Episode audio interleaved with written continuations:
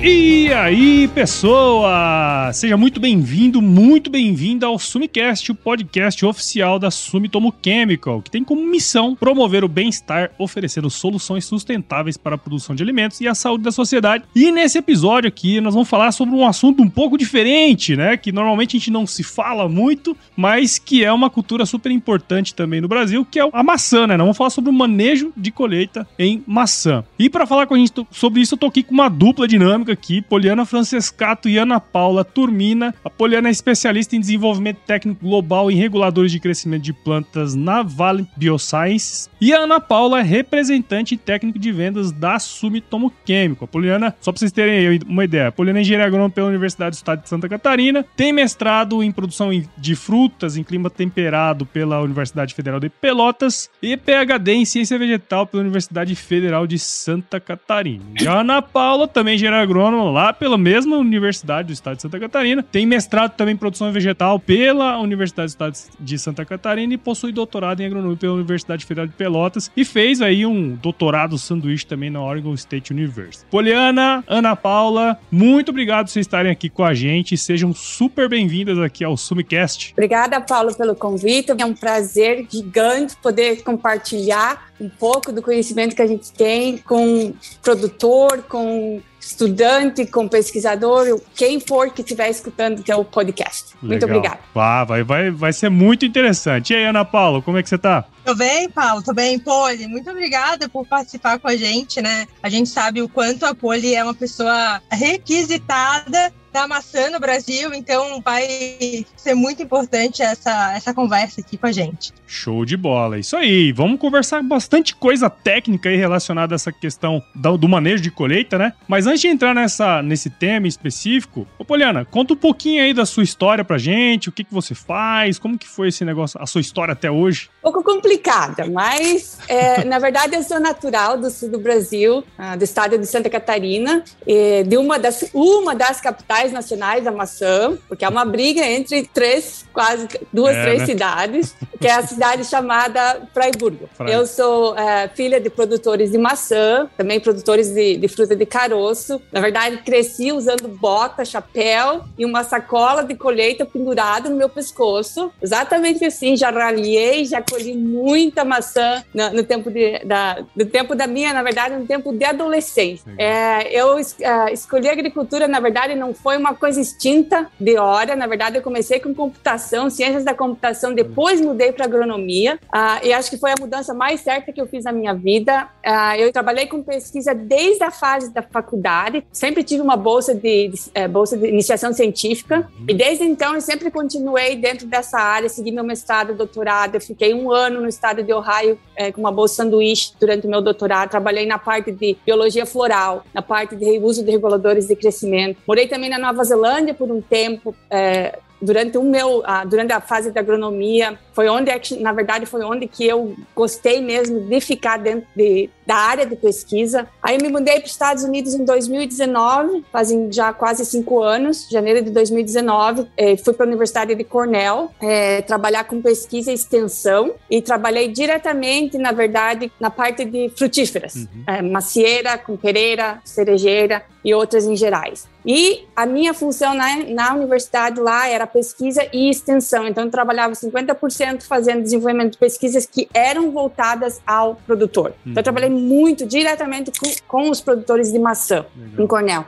Isso foi em 2015, quando eu vim a Cornell. Em 2019, eu uh, me juntei à Vale do Biosciences que hoje é, é, que na verdade é uma subsidiária integral da Sumitomo Chemical, é uma empresa de uma empresa líder em pesquisa, desenvolvimento e comercialização de biorracionais. E no meu caso, eu sou a especialista técnica na parte de reguladores de crescimento, que na verdade é um biorracional. Então, minha função na empresa hoje é muito parecido com o que eu fazia com a universidade, trabalho um pouco com pesquisa, mas também mais nessa parte de transferência da tecnologia, tá? Tudo toda a pesquisa que é desenvolvida desenvolvimento na Valent, de alguma forma eu transfiro, transfiro isso para o produtor ou para o, usuário final. Legal. É, e a gente estava até falando previamente, né, dessa questão de, de, às vezes ter uma distância grande, né, entre o produtor, a academia e tal, né? E o fato de você ser filha de produtores, ter trabalhado no campo também, provavelmente te ajuda muito nessa transferência de tecnologia, né? Porque uma coisa é você estudar os aspectos técnicos por trás de todo, todo o processo, né, de produção, e outra coisa é você traduzir isso para a linguagem do produtor, né? Acredito que isso deve, deve te ajudar muito até hoje, né? Exatamente. É, é necessário uma. Hoje, o mundo científico, na verdade, ele é um mundo muito fechado. Uhum. E é, é, um mundo que precisa de uma tradução, praticamente. Sim. Então, a pessoa que está trabalhando na parte de extensão, que no caso eu me enquadro quase como uma pessoa de extensão, ela precisa traduzir toda essa ferramenta tecnológica que é gerada por pesquisadores ou mesmo pelo, pelo centro de pesquisa, enfim, para o produtor em si, uma, de uma forma prática e fácil. Legal, bacana. E agora vamos lá com a Ana Paula. Fala um pouquinho pra gente aí de você, a sua história. A minha história é um pouco parecida com a Poli, mas eu não sou filha de agricultor, né? Eu uhum. sou uma Catarina também, uh, nasci em cidade grande, mas desde pequena eu já tinha certeza que já tinha feito a minha escolha, né? Que eu ia trabalhar com plantas. Então, ah, é? quando eu terminei o colégio, era muito óbvio para mim que eu iria fazer agronomia, né? Ah, então, legal. eu fiz agronomia durante toda a minha graduação. Eu também sempre fui bolsista em iniciação científica, né? E já sabendo, né? Já sabendo do mestrado, já trabalhando durante toda a minha graduação com os colegas que eram mestrandos e doutorandos, eu já sabia que eu ia fazer isso, né? Então, eu tive a oportunidade também do meu mestrado trabalhar com maçã, com sistemas de condução. Também tive a oportunidade de ir para Cornell, na mesma universidade que a Poli trabalhou. Aí eu retornei para o Brasil, terminei o doutorado,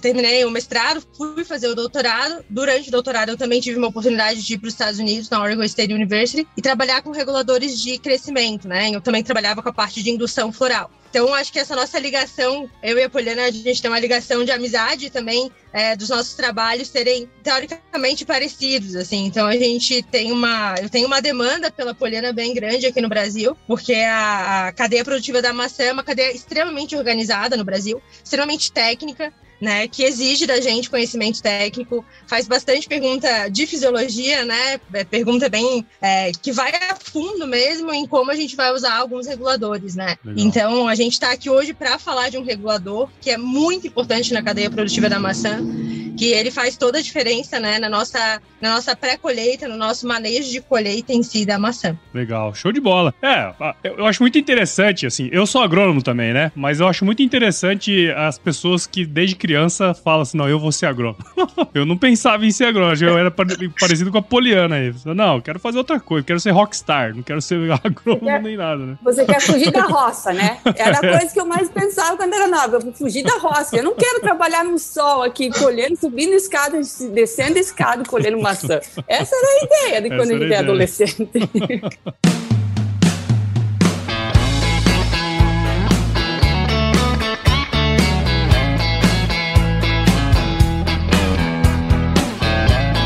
gente vai entrar bastante nesses aspectos técnicos que a Ana Paula comentou. E a gente. Uh, aqui dentro do Agro Resenha, né? Dentro do Sumicast, Agro Resenha, acho que mais no Agro Resenha, a gente tem ainda uma. Quase nunca fiz nenhum episódio sobre maçã, né? Eu acho que seria legal, só pra gente dar uma introdução aí, é, onde que se dá a produção de maçã hoje no Brasil? Eu sei que Santa Catarina é um estado muito importante. E quais são as principais características dos produtores, das, da, dos pomares? Teria como contar um pouquinho, só dar uma contextualizada aí pra gente dessa cadeia tão interessante aí? No Brasil, a gente tem três estados que produzem maçã, né? A gente tem uma região pequena no Paraná, Santa Catarina e Rio Grande do Sul, mas praticamente as regiões produtoras são divididas entre Santa Catarina e Rio Grande do Sul então, a gente tem a cidade de Vacaria aqui, mas tem alguma coisa em São Francisco de Paula, Caxias, Antônio Prado e P que produz maçã. E em Santa Catarina a gente tem São Joaquim, né, região da Serra Catarinense, e a gente tem ali a região de Fraiburgo, Videira, que é o meio oeste de Santa Catarina.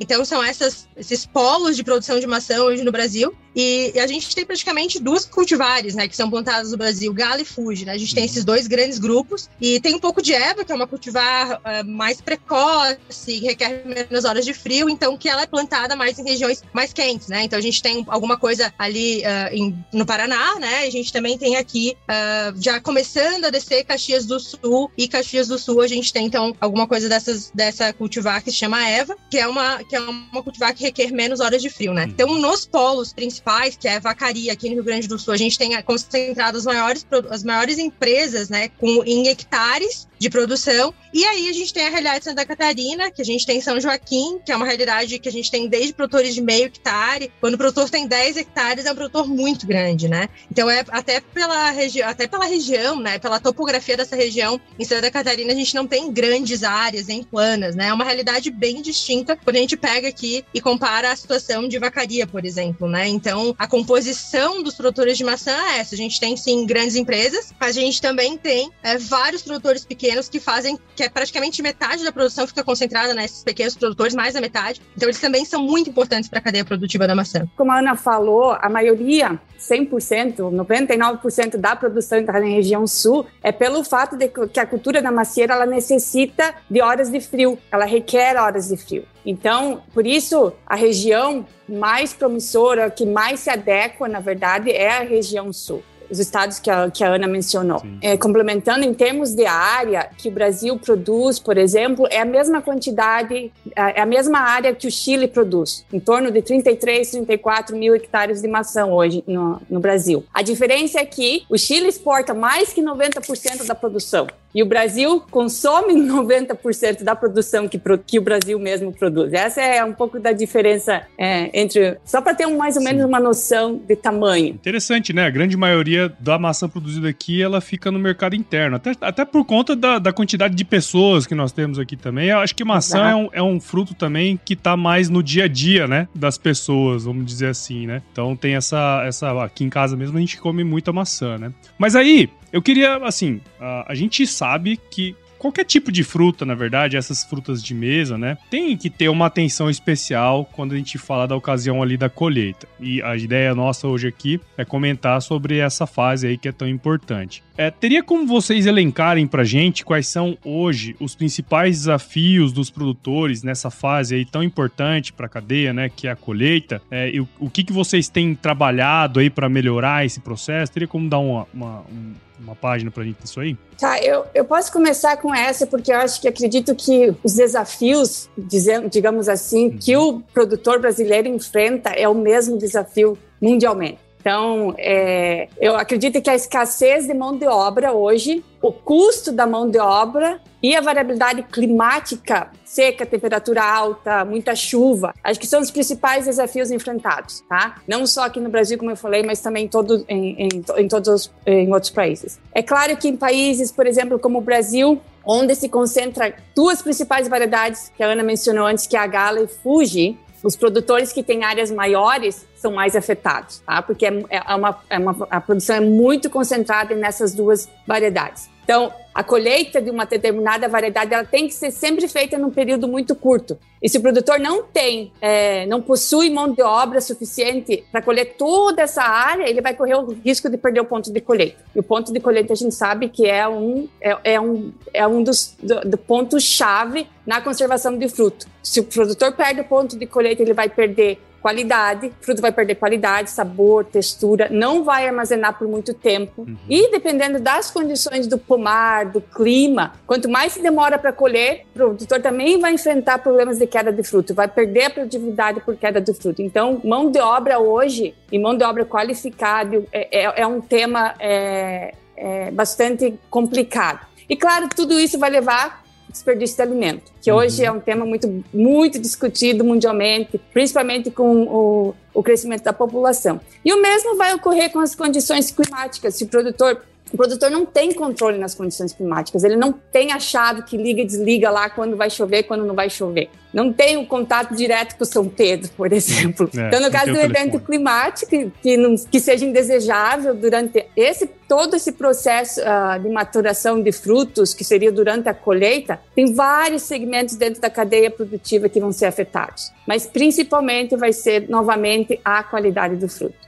Uma seca vai gerar frutos pequenos, a gente sabe que a maioria do, dos, dos, pomares no Brasil de maçã, eles não são irrigados, então é, é uma, não tem um sistema de, de, de, irrigação, então a seca vai prejudicar, excesso de chuva vai, vai, vai acabar gerando uma rachadura de frutos, por exemplo, afeta a qualidade, de fruto, a qualidade final do fruto, uh, temperaturas altas, vai acelerar a maturação do fruto também. Tudo isso vai gerar todos os problemas que eu citei anteriormente. Uhum. Como eu falei antes, 90% da produção interna hoje, uh, da produção aqui no Brasil é para consumo interno, uh, é, devido às, às tecnologias de de, de, armazenamento hoje que estão disponíveis no Brasil. O Brasil tem uma, uma, uma, área bastante forte no Brasil, na verdade, essa parte de armazenamento, porque se para se manter, hoje a gente consegue fornecer maçã aos brasileiros de janeiro a janeiro, devido a, é, devido a esse fato. E temos câmara frias com atmosfera controlada e tal. Mas isso só se torna possível quando os frutos são colhidos de na forma correta. Então, quando se tem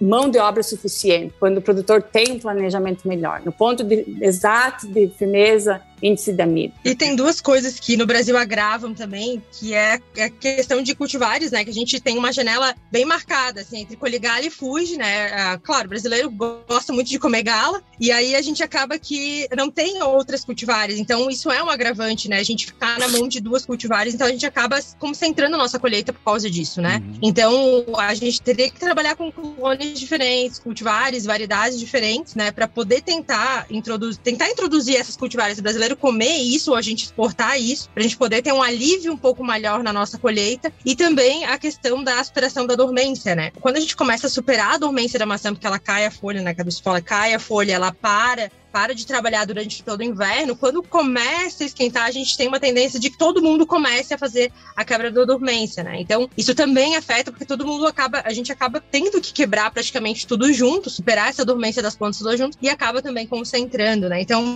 a gente hoje é bem, assim, vários pomares maiores, mais tecnificados, a gente vê essa tentativa da aspiração da dormência escalonada para perder, né, para sair desse risco uh, das intempéries mesmo, né, climáticas, ah, de tiver, né, pegar todo o meu pomar, ter chuva de pedra, por exemplo, né, ou sofrer com isso, ou sofrer com uma geada, né, alguma coisa, ou sofrer com a seca excessiva. Então, é, também esse manejo que a gente tem no campo também pode afetar a questão da pré-colheita, né? E a gente teve esse ano que passou um ano muito seco, e que a maçã começou a, madurar 30 dias praticamente antes do ponto dela, né? Normal. Então, é, a condição climática é, também é bem importante e a gente ter só duas cultivares também dificulta ainda mais o nosso manejo aqui, né? E ainda assim, eu acho impressionante. Eu fico em Cuiabá, no meio do Brasil, né?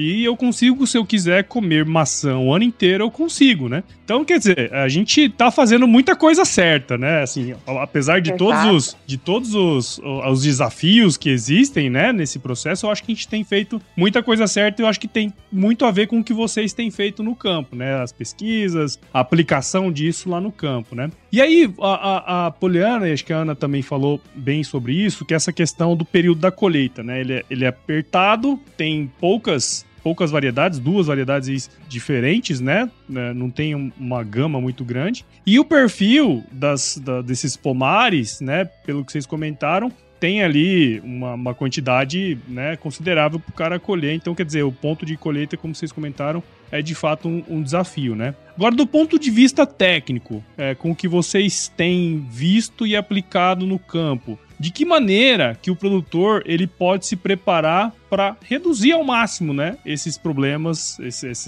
esses desafios, vamos dizer assim plantio embaixo de tela também interfere e também os porta-enxertos, tá? Então não, a gente não esqueceu disso, né, Poli? Para falar sobre o escalonamento da colheita. Só porque eu tenho certeza que se eu não falar disso, vai ter produtor, como assim? Tu não esque esqueceu de falar que isso também pode interferir. Então, lembrando que porta-enxerto, a gente tem alguns no Brasil, né, que tem introdução de porta-enxertos novos, também podem interferir e também o cultivo embaixo de tela, a cor da tela, isso aí. Em relação a essas estratégias que existem hoje que o produtor pode tomar para talvez ajudar com esses desafios que ele tem a campo. A Ana mencionou bem ali a, a parte de eu acho que o planejamento seria o primeiro passo. Não que eu, eu, eu não sou uma pessoa que planeja 100% da minha vida, mas o planejamento é uma coisa que tem que ser feito, tanto não de pessoas é, da mão de obra em pessoas, assim, como também de maquinária até o planejamento climático. mesmo que o produtor não tenha um controle, ele tem que ter esse, esse, é, esse planejamento, tem que ter uma ideia do que, que vai acontecer durante, pelo menos durante aquele mês ou aquelas primeiras semanas ah, durante a época de colheita. Então, é, e, e, esses pontos acho que são críticos e são os desafios principais, é, que, ou desafios enfrentados que ainda necessita um bom planejamento. A Ana também mencionou outra estratégia é a diversificação de variedades e cultivares que é tudo muito focado entre Gala e Fuji. É um tema que hoje, na verdade, tem sido bastante discutido no Brasil, no intuito de reduzir essa, essa vulnerabilidade é, do setor, tanto em termos produtivo quanto comercial, tá? Uhum. Hoje tem a empresa de pesquisa e extensão de Santa Catarina, que é a IPAGRE, está realiza, realizando um, um, projeto muito interessante nessa área. Ela já conseguiu lançar diversas cultivares de variedades com boa adaptação climática para o sul do Brasil, com a, essas variedades apresentam frutos de alta qualidade, têm potencial de armazenamento. O problema hoje, o maior desafio no Brasil, desse cenário, dessa forma de poder, é, é, uma estratégia para poder ajudar o, o, produtor é a reeducação do consumidor. Hum. O consumidor aprender e diferenciar é, a comprar essas diferentes variedades. Não só comprar galho e fuji ou comprar maçã. Por exemplo, nos Estados Unidos hoje, se eu vou no mercado, no mercado em si eu encontro em torno de 10 variedades diferentes que eu tenha a possibilidade de escolher. Hoje, acredito que há mais, há dezenas de variedades disponíveis. É claro que o meu local, eu moro no sul do estado de Oregon aqui, eu não tenho todas as, variedades, as variedades que são produzidas no lado oeste, são diferentes do que são produzidas no lado leste. Então, mas existem dezenas de variedades. Então, a reeducação hoje é meio problemático no Brasil, na verdade. Uh, outra estratégia Paulo, na verdade, a Ana é, pode vai complementar com isso também, é, que hoje o produtor tem em mãos é, para enfrentar todos esses desafios, na verdade, é, e, e, essas estratégias também fazem parte do planejamento, é o uso de reguladores de crescimento. Um deles, a Ana comentou até que seria a parte de quebra de dormência, então seria a, o uso de um agente químico ou biológico que ajude na superação de dormência. É, só para deixar claro, quando eu falo regulador de crescimento, em termos técnicos, para quem está ouvindo hoje, a gente, reguladores de crescimento vegetais, por exemplo, eles são compostos ou substâncias orgânicas naturais ou sintéticas, tá? Naturais quer dizer que a planta tem a capacidade de produzir aquela substância, e sintética que a gente produz sinteticamente essa substância ela tem a capacidade de influenciar os processos, os processos fisiológicos da planta. Então, são utilizados geralmente para melhorar tanto aspectos quantitativos como qualitativos. Então, um agente de superação de dormência também é considerado como um regulador de crescimento. E ele já é utilizado normalmente no sul do Brasil para satisfazer as exigências climáticas da planta da macieira, tá? A única coisa que o produtor faz é é, aplicar esses produtos em determinados momentos, em diferentes pomares. Então, ele consegue escalonar a brotação, consegue escalonar a floração e, consequentemente, a colheita também. Por lei no Brasil, tem que se enquadrar em algum lugar, né? Então, eles se enquadram como reguladores de crescimento, né? Não é porque ele regula, no caso da maçã, não é porque ele regula o crescimento do broto ou o crescimento do, da planta em si, né? É, como a Poliana falou, é um, um composto orgânico, né? Ou sintético, que está envolvido ali como lei, sabe? Como ele faz parte do agrotóxico, ele só sai, ele só sai da revenda com, com o receituário agronômico, né? Então, só para deixar esclarecer essa questão mesmo.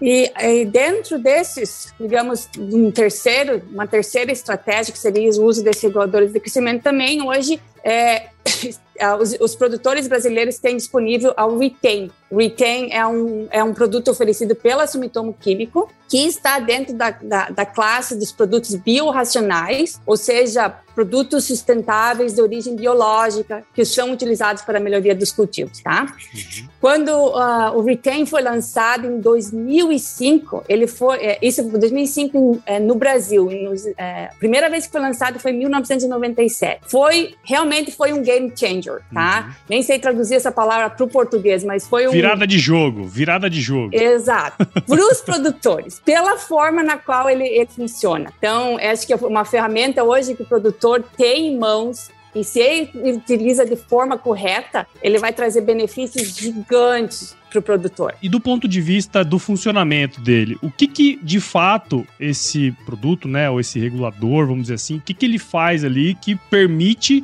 que haja essa melhora que você comentou? Na verdade, o Retain ele possui uh, o ingrediente ativo que se chama AVG, que é aminoetoxivinilglicina. Tá? É, ele é produzido por fermentação, tá? O produto todo é, é produzido aqui nos Estados Unidos por fermentação e essa molécula, esse é, ingrediente ativo, ele tem a função de inibir a síntese ACC sintase, que previne a produção de etileno. Uhum. O que, que é o etileno?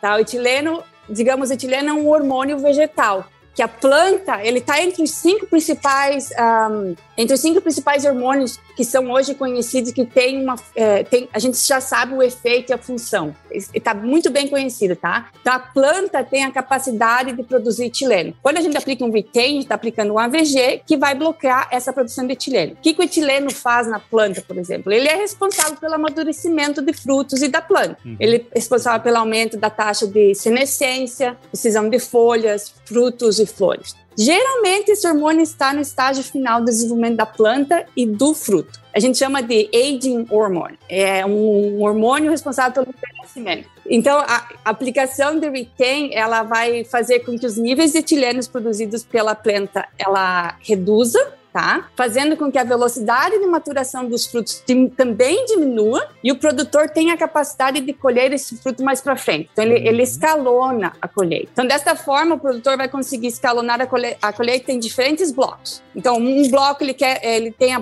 ele planeja de fazer a colheita normal, o outro bloco ele pode fazer a aplicação do Vitem e poder fazer a colheita uma, duas, até três semanas depois, tá? Então, ele tem essa capacidade. Então, ele consegue otimizar tempo, mão de obra e o uso uh, de, maquin de maquinários. Em relação a essa parte de flexibilidade, é um produto que é bastante flexível, tá? O produtor tem a capacidade de, de aplicar entre 28 dias até 7 dias antes da, a, da colheita prevista.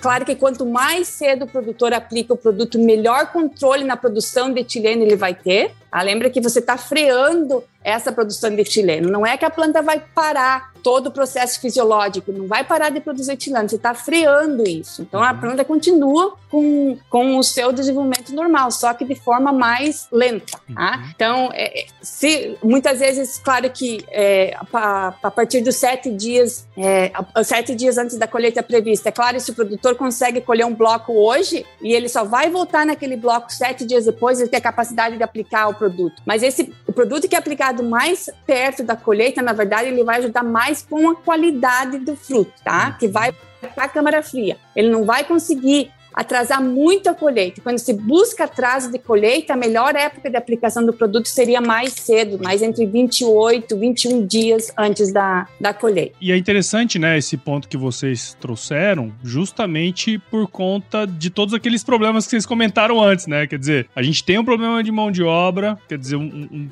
um curto espaço de tempo para você fazer essa colheita, né? A questão da maturação. Então, uh, você utilizando esse, esse manejo, né, esse, esse produto e tal, você consegue, de certa maneira, melhorar esse, esse aspecto operacional e também, mais para frente, o aspecto de qualidade do produto, né? E, e, armazenamento e tudo mais, né? É mais ou menos isso, né? Tem a questão da evolução das câmeras frias aqui no Brasil. Então, a gente, cada vez mais, o produtor quer levar a longo prazo essa fruta, né? Então, a gente uhum. vê que muitos têm investido em câmeras de dinâmica, né? Então, assim, a gente sabe que para essa fruta entrar bem numa câmera fria, ela precisa estar muito bem colhida né? O ponto de colheita dela é muito importante para ela entrar na câmera fria. As câmeras frias mais modernas, o fruto, sem dúvida, para pagar esse investimento, tu precisa entrar com o fruto muito bem na câmera fria. Então, é importante a gente ter esse fruto de qualidade, esse fruto firme, colhido no ponto certo, que o retém traz isso pra gente, né? Uhum. Então, com isso, eu queria que a Poli falasse um pouco mais dos outros benefícios que, que, que a gente tem quando a gente usa o retém, né?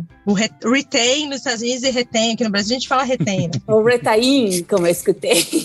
Retain, retain. Ou retain também.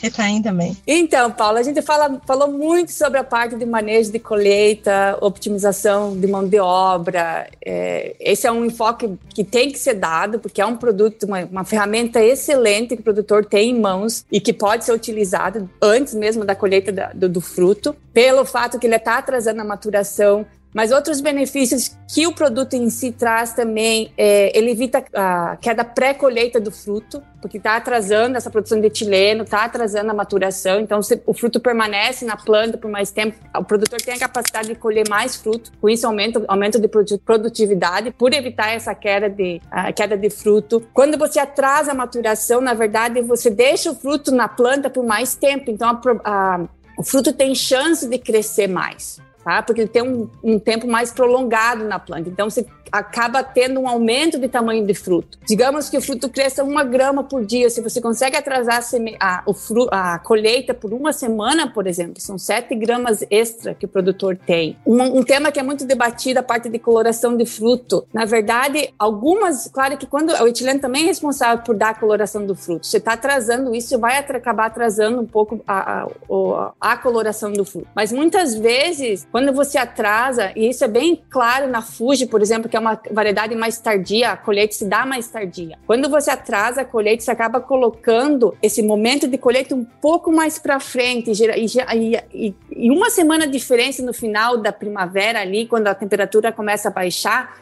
faz uma diferença gigante na cor. A cor ela necessita de no, é, temperaturas noturnas mais frias. Então já está começando o outono, então se você consegue atrasar por uma semana, você acaba colocando a, a, a, colheita numa janela melhor para a coloração do fruto. Então acaba aumentando a cor do fruto. Aqui no Brasil a gente não tem o hábito de usar uh, retém, são bem bem poucos produtores que usam uh, retém na Fuji, né? Usa, a gente usa praticamente na Gala. E aí, quando eu falo, mas tu pode usar retém na, na, na Fuji, né? Tu pode deixar essa Fuji por mais tempo, para fazer ela crescer, para ela ganhar um pouco mais de cor, né? E aí sério, meu Deus, quando que eu posso usar, né? Então a gente também pode usar na Fuji. Com certeza a gente colheria a Fuji num ponto de maturação muito melhor, né? A gente jogaria esse ponto de colheita mais para frente, ganharia mais cor nessa Fuji, né? Ela ficaria muito mais saborosa, né? Porque é uma fruta bem mais adstringente do que a Gala. Então, muitos né, sempre me perguntam, mas eu posso usar? Quando que eu posso usar? Pode, pode usar sim. É, não é no mesmo tempo que a gente, as recomendações não é no mesmo tempo que na Gala, né? A gente aplica um pouco mais próximo a esse ponto de colheita da, da nossa pretensão de colher Fuji, mas ele vai trazer todos os benefícios que ele traz para Gala, ele vai trazer para Fuji. E aí a gente vai acabar acertando um pouco mais esse momento de colher Fuji, não colher ela tão verde, porque acaba que as pessoas não querem colher, comer uhum. Fuji, exatamente porque ela é mais adjuvante, né? Ela é, ela é, ela é verde, ela é, ela é. Tu olha, se ela não tem muita cor, as pessoas vão com certeza na, na gala, né? Então pode sim usar, só para lembrar os produtores aqui de gala e Fuji, que dá para usar com certeza retendo na Fuji também. Ô, Ana, você tinha falado um pouco antes ali sobre questão de, de momento de aplicação, a gente já falou um pouquinho das estratégias, né, que você pode utilizar tanto para gala como para Fuji e tudo mais. Conta pra gente um pouquinho então dessa questão da recomendação, quando usar, né? Acho que a Polina já falou um pouco disso, e também é, dose, como é que funciona esse negócio? É bem flexível, né? Essa questão da dose, a, a bula a gente olha lá, um pacote retém, né? 28 dias, 30 dias antes da colheita. É isso aí que a gente tem lá a recomendação. Mas é um produto extremamente flexível e a gente tem 7 dias de carência, né? Então, quanto o único, o que, o que restringe vai ser 7 dias, né? Eu aplicar a minha última aplicação ser 7 dias antes da colheita. Mas hoje os produtores, eles estão muito bem organizados com relação à gala, a, essa flexibilização, né? A gente tem aí gente que,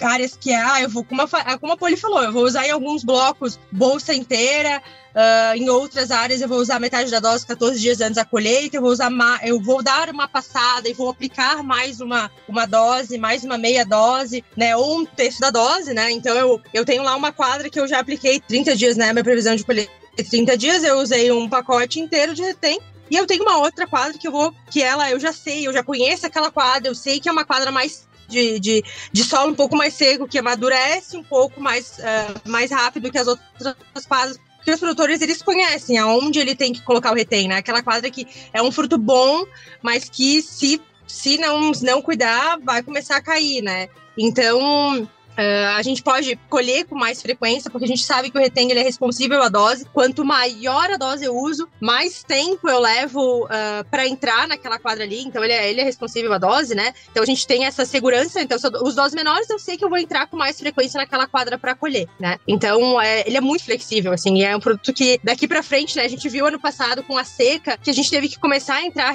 com retém uh, um pouco antes do que é o normal aqui no Brasil. A gente entra normalmente. Raras são aquelas áreas que entram no final de dezembro, mas é, é forte assim, o uso a partir de janeiro, meados de janeiro ali, né? Segunda semana de, de janeiro. E com isso, eu até quero pedir para a Poli falar pra gente sobre algumas coisas que a gente tem que cuidar na hora de aplicar, né? A questão de como fazer essa calda, se a gente tem que usar adjuvante ou não, restrição de temperatura do ar. Isso também é importante a gente dar uma esclarecida com relação ao retém, porque ele é usado no verão. Aqui tá quente, a gente veio de um ano seco e provavelmente a gente vai no ano seco de novo, né? Assim, ó, se o retém é usado de forma correta, ele vai trazer o benefício que o produtor está buscando, tá?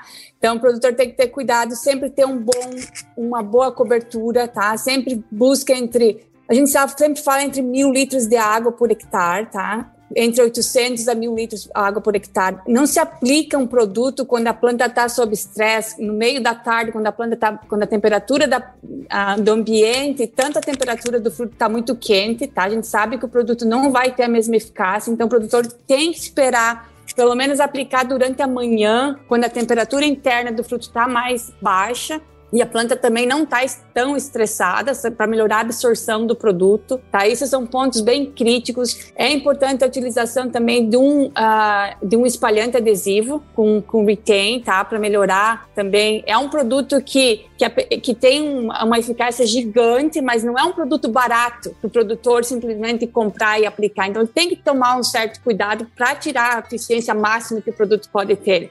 Temperaturas, a Ana comentou muito bem isso, temperaturas muito, muito altas, talvez o produtor tenha que planejar aplicar um pouco antes dessas, desses dias quentes que estão vindo, por exemplo. É, dose, Ana deixou muito claro isso, quanto maior a dose, ele é responsivo, então quanto maior a dose, melhor uh, melhora a eficácia do produto. Outro assunto também, variedades, por exemplo, a Gala, ela responde melhor ao, ao retain do que a Fuji, tá? Então, às vezes até quando eles aplicam um terço, que eu não recomendo aplicar um terço da dose do produto, porque é, é, uma, é, um, é uma dose muito baixa. Meia bolsa, que seria meia parcela, a aplicação dividida de meia bolsa, sim. Agora, um terço geralmente não traz os benefícios suficientes, os benefícios necessários que a planta precisa. Uh, mas a Fuji, por exemplo, geralmente ela necessita um pouquinho mais, pela forma de, ela produz muito menos etileno do que uma gala, por exemplo. Então a necessidade da dose é maior. A quantidade de carga de fruto, por exemplo, uma fruta super carregada, geralmente a colheita já vai ser naturalmente mais atrasada do que uma, uma planta que não tem uma carga uma, que, do que uma planta que tem uma carga baixa. Então isso vai levar em consideração, ó, esse ano as minhas plantas estão muito carregadas, as minhas plantas de gala, então talvez eu não vou com uma bolsa inteira, vou com uma meia bolsa. Agora, um ano que tem uma carga mais baixa, a gente sabe que a maturação vai ser mais precoce, a gente sabe que o problema de caída de fruto vai ser maior. Então, aumenta a dose nesse, nessa, nessa situação, nesse cenário. Então, tudo isso tem que ser levado em consideração pelo produtor. Uma coisa que a gente tinha que falar do, dos outros usos do retém, e uma coisa que a Poli chamou atenção é com relação a essa questão do, da diferença de galho e fuge, né? A gente sabe que elas elas são laçanas, elas têm um hábito bem distinto, né? Principalmente lá na florada, uh, a questão de, de indução, diferenciação e também na produção de etileno, né? Uh, Polito, consegue falar pra gente dos outros usos que tem aí mundo afora do retém e também em outras culturas e também na nossa bula, né? A gente sabe que a bula dele não é só para pré-colheita, né? Poli, já que a gente, a gente falou de pré-colheita e falou um pouco de pós-colheita, mas não citamos exatamente os, os benefícios que o retém traz pra gente lá na câmara fria, né? Ou lá depois que a gente tira essa fruta da câmara fria. Tu podia citar pra gente um pouco sobre isso? Bom, na verdade, quando você aplica, você está atrasando essa maturação dos frutos, você está atrasando também a perda na firmeza do fruto, tá? Se mantém um fruto firme por mais tempo e, mais, e uma crocância melhor. Então, essa redução na perda da firmeza, ela traz muito benefícios não só na colheita, mas também como pré-colheita. Por exemplo, um problema muito comum na gala é a rachadura peduncular, tá? A incidência de rachadura peduncular, que ocorre tanto na colheita como em pós-colheita. Claro que se tiver uma chuva muito intensa, é, que o produtor não tem controle nisso, a incidência dessa rachadura vai aumentar, tá? E muitas vezes o Bitem, ele pode ajudar um pouco, mas quando a chuva for demais, não tem o que fazer com, com esse tipo de rachadura. Mas ele ajuda, já tem dados, tem dados publicados que ele ajuda a diminuir, reduzir essa incidência de rachadura peduncular, tá? Na colheita e pós-colheita. ela ajuda a residir muitos dos outros ah, distúrbios fisiológicos, tá? Que também ocorrem durante a pós-colheita. Por exemplo, na Fuji, o pingo de mel seria o acúmulo de açúcares no interior do fruto. Isso também, que na verdade aumentar a incidência de fungos em doenças causadas por fungos. E a, o retain também tem um efeito nisso, realmente pelo fato desse atraso na maturação, esse controle na produção de etileno que a planta tem. Quase todos os outros distúrbios fisiológicos que ocorrem na câmara fria que estão relacionados à produção de etileno, o retain tem a capacidade de é, promover um controle melhor. Bom, bacana, pessoal. Assim, a gente explorou bastante, né? Então, achei bem legal esse episódio. Aprendi bastante aqui com vocês. Tenho certeza que quem tá do outro lado aí aprendeu como, como utilizar melhor das ferramentas, né? Para de fato alcançar esse objetivo, que é ter bons frutos, uma boa produtividade, enfim, é, isso tudo ajuda no processo final aí, né? Do processo da produção da maçã. Então eu queria muito agradecer você, Poliana, Ana Paula, por estarem aqui com a gente no Sumicast.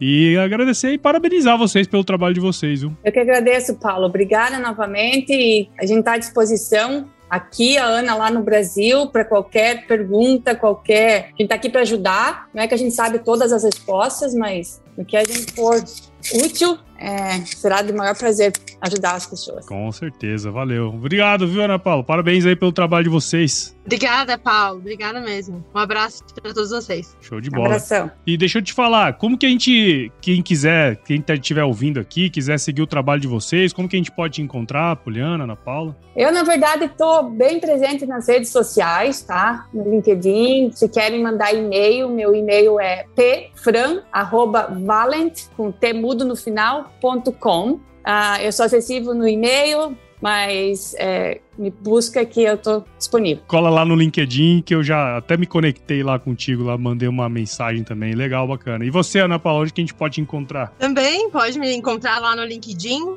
que eu tô lá. Se alguém precisar do meu e-mail, é ana.turmina.sumitomochemical.com. É, pode mandar e-mail que a gente entra em contato, manda o WhatsApp e tira todas as dúvidas que, que forem surgindo. Show de bola! E para você que ouviu esse episódio até agora aqui, tenho certeza que você viu valor em tudo que a Ana, a Paula e a Poliana conversaram aqui pra gente, mostraram pra gente. Então considere compartilhar esse episódio aqui com alguém que vai se beneficiar desse conteúdo aqui. O podcast ele cresce na medida em que você participa junto com a gente. Siga o Sumicast em seu agregador de podcasts favorito e acompanhe também os episódios no Agro Resenha Podcast. Siga a Sumitomo Chemical nas redes sociais, basta procurar lá por arroba Sumitomo Chemical Brasil no Instagram, Facebook, LinkedIn, YouTube e visite o site da Sumitomo Chemical também, o www.sumitomochemical.com. Tá certo? Valeu, pessoal. Tudo de bom para vocês aí. Eu sempre finalizo aqui dizendo uma frase de muita sabedoria que é se chover não precisa molhar a horta, tá bom? Fiquem com Deus aí.